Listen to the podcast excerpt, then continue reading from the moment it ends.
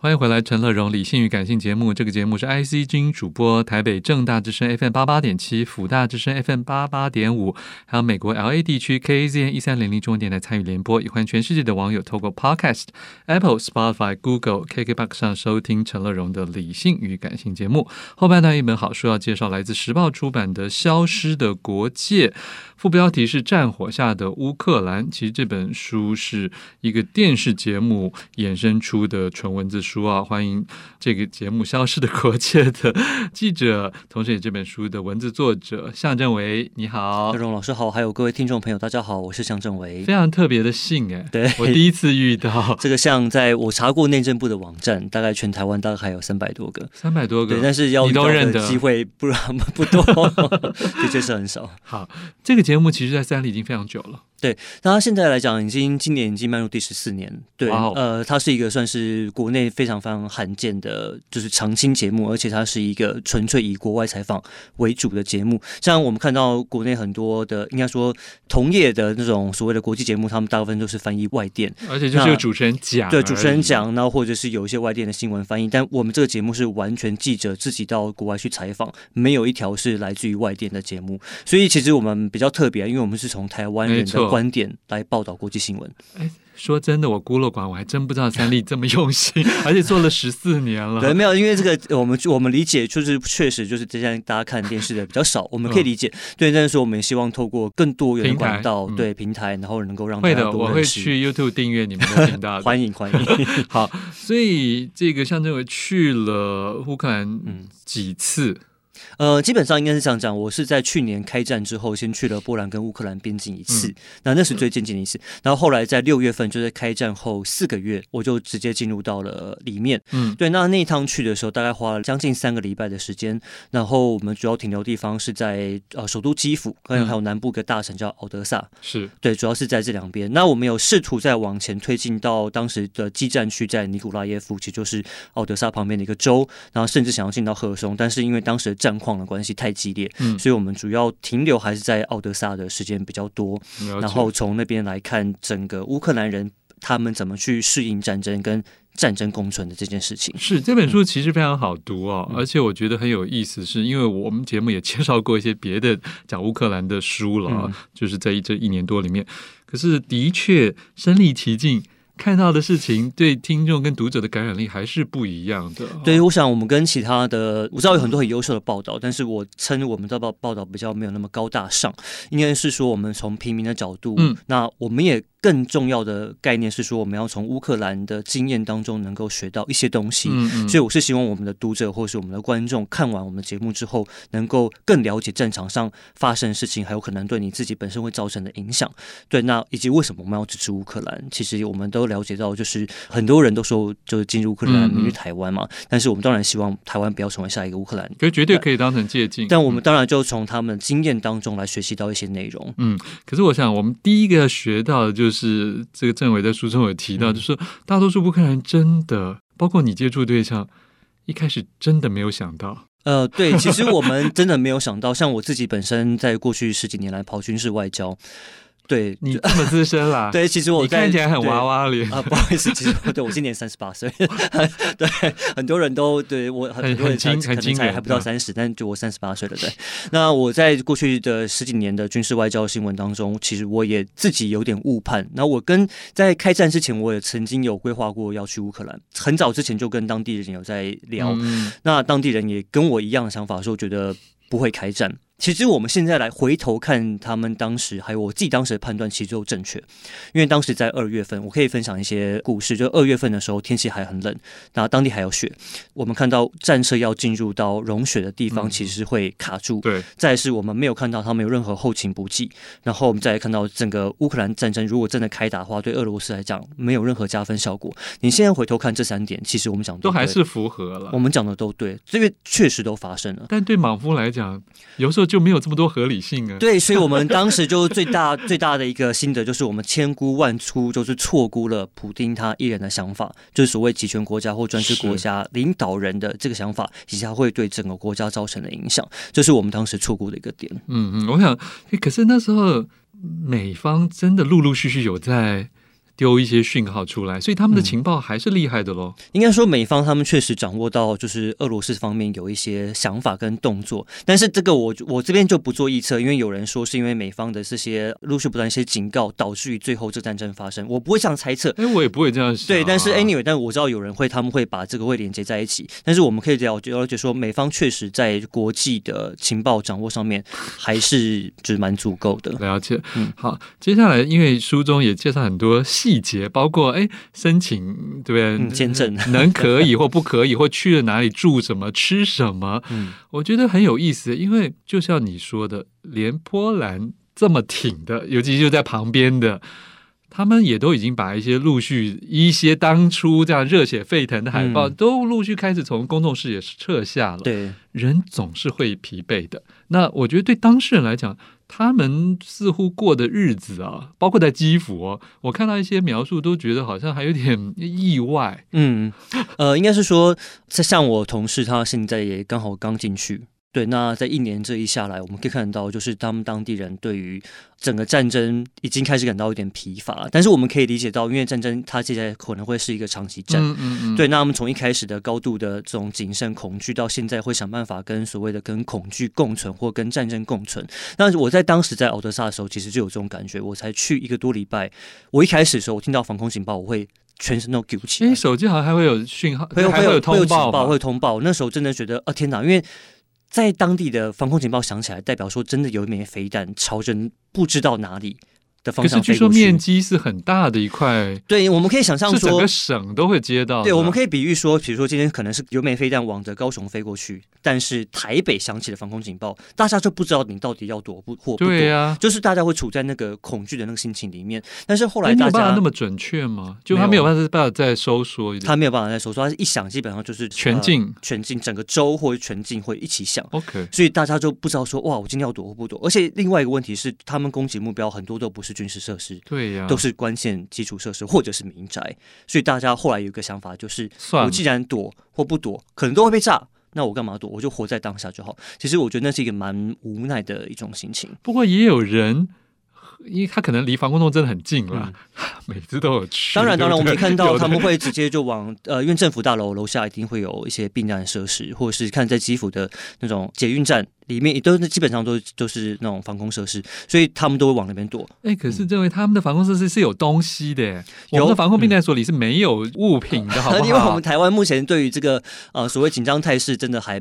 我觉得有点无感啊，但是当地人，因为他们从二零一四年开始，我们这场战争，我们其实从二零一四年开始看，是是，是，对他们其实在当时开始就已经陆陆续续在防空洞里面会放定期放一些水跟干粮，那甚至在预防冬天会有一些，比如说毛毯，哦，他们本来就会在里面放一些东西，那以至于在真正有更大危机爆发的时候，他们可以不用担心说会有物质上的一些缺乏。可是台湾只有假装公布。就是我们有多少防空避难所，其实很多都在公寓华夏大楼下面，可是下面根本不是停车，是就是或者甚至被占用，或者是重点是里面。黑黢黢，什么东西都没有啊！对，所以这也是我们后来一直在跟大家分享。那我觉得大家应该要开始思考说，如果真的，其实我们不要想到战争，我们光想到个人可以准备。对，但是应该说，你可以至少先了解到你附近哪边可以躲，你就会开始规划说，那如果真的发生事情，你去那边之后，你可以准备哪些物资，或是你身上，像我们看到家里面通常都会有一个急难包。嗯，对，这个都是一个很多的方法。欢迎回来，陈乐融、理性与感性在介绍的好书是时报出版《消失的国界》，副标题《战火下的乌克兰》，三立电视台的一个节目《消失的国界》，然后有两度派遣啊，最近是第三度啊派遣，然后深入到这个目前全世界最关注的这个烽火连天的地区乌克兰呢、啊、相关的一些报道，然后这本书的。文字作者向政委在我们的现场啊，政委继续请你来分享一下，就是你是不是一直感谢神呢？因为还是会害怕，对不对？当然会。其实我我说真的，我可以，你看起来很镇定。呃，那是而且你又喜欢爬山，在呃镜头前面或是在整个报道上面，我必须必须想办法表现出我的专业。但是我说真的，就是我讲到嘛，因为我每天早上我醒来第一件事情，我看到我的天花板还在，我的窗户还在，我真的我的建筑还在，我就会先感谢神，说我这个晚上活下来。哦，因为我多少采访的过程当中，就是多少人罹难，都是因为在半夜晚上睡梦中被炸死，真的，或是飞弹就飞到他家。头投上去。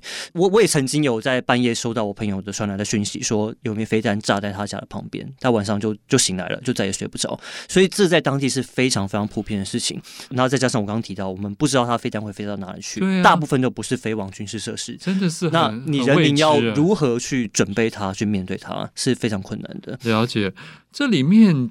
当然也深入探讨了。其实我们知道那时候普京讲了一大堆啊，那那些狗屁道理啊，说什么什么要去解救，至少有三成的，就是俄罗斯人或者是通俄俄罗斯语等等的。然后这个中间是不是有产生一些，因为他们开战之后也产生一些质变呢？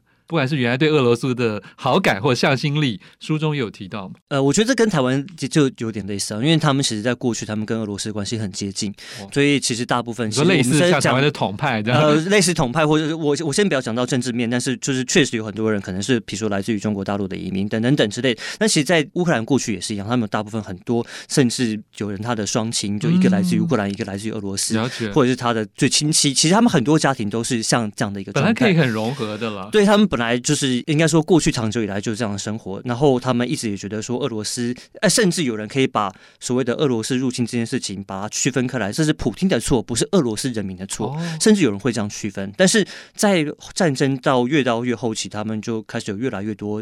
明显的一些区隔，就是我是乌克兰人，你们是俄罗斯人，你们今天入侵的是我们的国家，嗯、就越来越有更多像这样的想法出现。其实我们在乌克兰，呃，就是我为什么要去敖德萨？因为敖德萨过去被称为是所谓亲俄城市，它在二战时间还被俄罗斯颁发了一个英雄奖章，你知道，就是这个城市过去它的整个城市气氛、建筑都跟俄罗斯非常像，嗯、跟基辅啊、呃、利沃夫这种比较偏西方城市的，那是完全不同的感觉。Okay 那你去之后，你就会发现。有两个，就是我的受访者，他们就过去非常挺俄罗斯。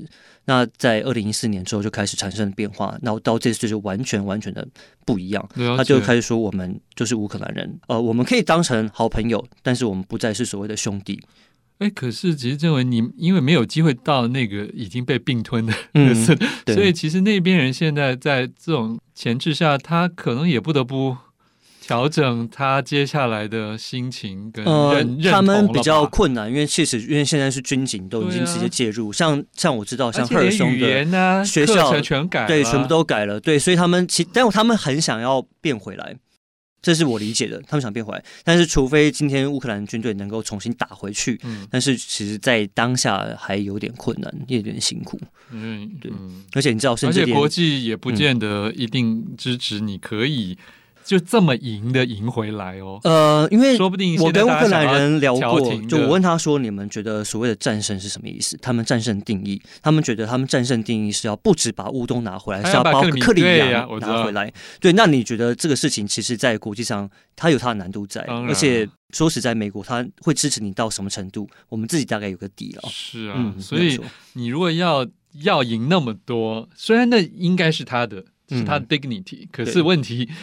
在现实中有一点，确实是有点困难。嗯，好，确实有点困难。所以这书中当然写到了很多很多帮助你的人啊。可是书中你也一直出现了一个名词，很有趣的，就是 fixer 吗？对，就从头到尾，就是没有他根本就不可能。台湾的媒体可以在里面这样子出入，嗯、甚至获得安全，对不对？对，其实我们到很多国家，尤其是我们呃比较不熟悉的国家，或是原本台湾人就比较少的国家，我们都会请当地的 fixer。那一开始是怎么找到呢？嗯 这个过程其实我要稍微做一点保密了，但基本，哦、但是我可以说他是透过我朋友的朋友的关系。是你们自己要找？呃，当然，还是比如。